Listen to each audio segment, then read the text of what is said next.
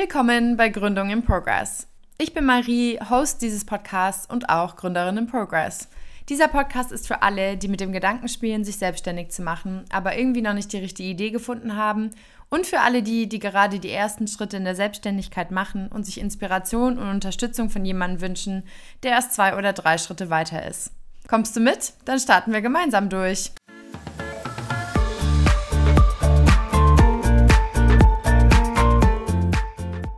Hallo, ihr lieben Menschen da draußen. Willkommen zu einer neuen Folge und heute geht es um das ultra spannende Thema Digitalisierung im Business. Und wir stellen uns die Frage, wie digitalisiere ich ein Business, das eigentlich gar nicht digital ist?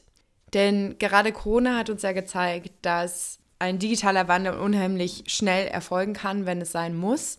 Über Nacht hatten ganz, ganz viele Läden auf einmal einen Online-Shop oder ähm, andere Unternehmen und Selbstständige haben einfach digitale Lösungen für ihre Produkte entwickelt, die sie vorher vielleicht gar nicht so auf dem Schirm hatten oder gar nicht wussten, dass es wirklich möglich sein könnte, es so zu verkaufen. Da als Beispiel zum Beispiel ein Freund von mir, der ist Sommelier und bietet eigentlich Weinproben an für Veranstaltungen. Und stattdessen hat er jetzt eben alles dann auf virtuell umgestellt und hat auf einmal nur virtuelle Weinproben angeboten. Oder ich habe zum Beispiel anstatt ja live Junggesellenabschiede zu planen für meine Kundinnen, habe ich einen virtuellen Junggesellenabschied ähm, ein Paket entwickelt. Das heißt, jede Teilnehmerin hat eine Box nach Hause geschickt bekommen und wir haben dann den Tagesplan trotzdem aufgestellt. Alle haben sie halt gleichzeitig eingewählt. Es kamen auch dann zusätzliche Aktivitäten dazu. Es gab Spiele, Getränke etc. Also es war trotzdem auch für die Mädels ein cooler Tag, auch wenn es natürlich nicht dasselbe war wie, wie ein richtiger Junggesellenabschied. Ähm, aber auch das ist möglich. Und ich meine, ihr habt sicherlich auch gesehen, die ganz vielen so Kreativworkshops, die auf einmal alle online äh, stattgefunden haben, Backkurse. Es gab ja wirklich ganz, ganz viel. Und daraus entstehen jetzt halt auch andere Unternehmen, die von vornherein nur auf digitale Lösungen setzen, die ja das Wissen so ein bisschen mitnehmen und sagen, okay, wenn ich jetzt mein Unternehmen launche, wie kann ich denn zumindest einen Teil davon digitalisieren? Also zum Beispiel kann ich mit sehr gutem Herzen empfehlen die Online-Schwimmschule zum Beispiel. Und das ist so ein Produkt, da runzelt jeder die Stirn eine Schwimmschule online. Wie soll das klappen?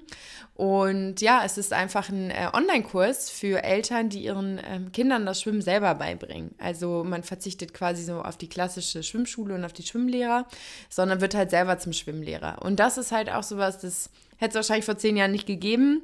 Und jetzt leben wir wirklich in einem Zeitalter, wo so etwas möglich ist, wo auch Kunden und Kundinnen auch offen dafür sind, sowas akzeptieren und zu sagen, ich probiere das aus, es klappt sicher. Und ja, wir wissen einfach, dass die Zukunft digital ist und deswegen stellen wir uns in dieser heutigen Folge die Frage, ähm, wie kann man ein Business digitalisieren, das eigentlich per se gar nicht digital ist. Denn es ist für mich auch so ein Herzensthema. Ich bin in einer Branche unterwegs, die natürlich sehr krass auf persönlichen Kontakt und Vorortpräsenz ausgerichtet ist. Also Eventplanung, vor allen Dingen auch Hochzeitskoordination. Da bin ich wirklich an dem Tag für Brautpaare da und halte ihnen den Rücken frei. Das kann ich natürlich schwer machen, wenn ich mich per Zoom einschalte. Aber ich möchte dir zeigen, dass ich es trotzdem geschafft habe, einen Teil meines Business zu digitalisieren. Und das schauen wir uns jetzt mal an. Wie kannst du dein Business digitalisieren? Ich wusste, dass ich von Anfang an eigentlich einen Teil meines Business digital haben wollte, einfach um unabhängiger von meiner aktiven Arbeitszeit zu sein und auch ähm, passives Einkommen zu generieren. Mehr zu dem ganzen Thema passives Einkommen, was es ist, wie du damit anfängst, findest du übrigens in Folge 9, also hör da gerne nochmal rein. Also für mich stand quasi fest, es soll einen digitalen Teil geben meines Businesses, doch ich wusste am Anfang überhaupt nicht, wie das klappen sollte. Also so das Ziel war klar, aber der Weg halt überhaupt nicht. Ähm, denn wie du vielleicht weißt, ich plane Junggesellenabschiede und koordiniere Hochzeiten. Also es ist wirklich ein Business, das von mir und meiner aktiven Arbeitszeit abhängt.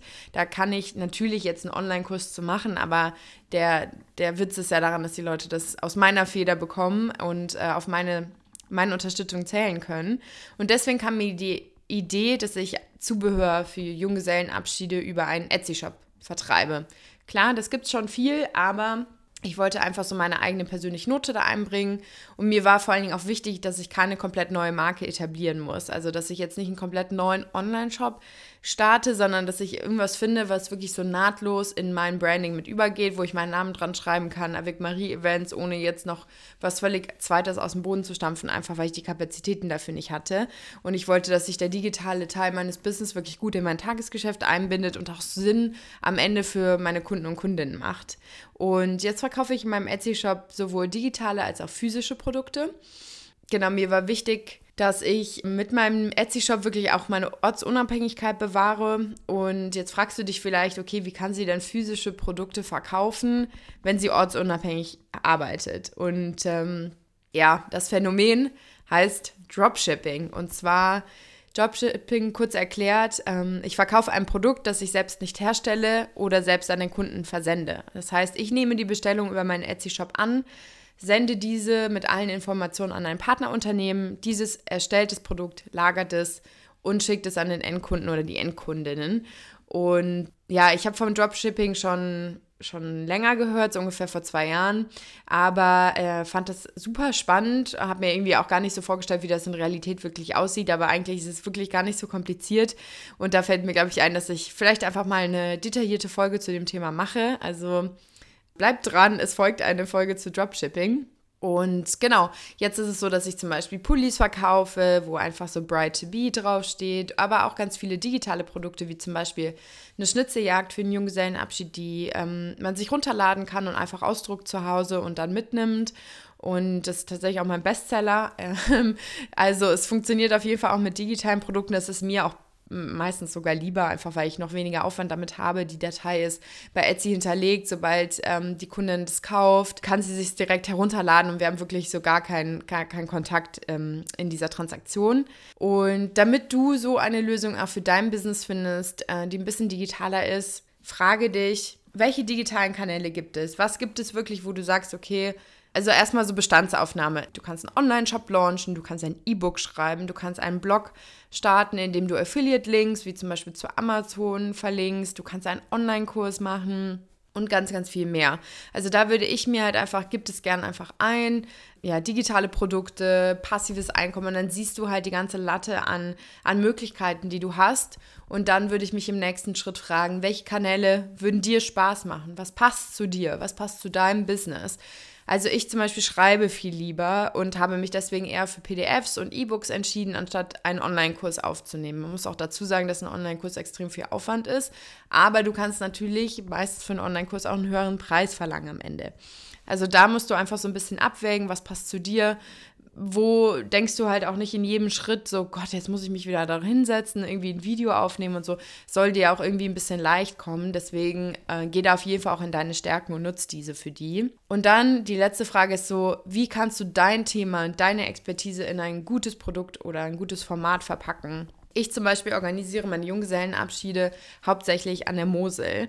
Also habe ich wirklich nach zwei Jahren, wo ich gesagt habe, ich kenne die Region, ich weiß, ich kenne die Hotspots, ich kenne die DienstleisterInnen, ich weiß ganz genau, wie man da einen coolen Tag verbringen kann. Also habe ich gesagt, ich erstelle jetzt einen Junggesellenabschied-Guide, der Trauzeugin einen Einblick darüber gibt, was sie an, an der Mose machen können, an dem Junggesellenabschied, welche Regionen sich eignen und wie sie den Tag so aufbauen können. Und es ist wirklich für die so eine Anleitung.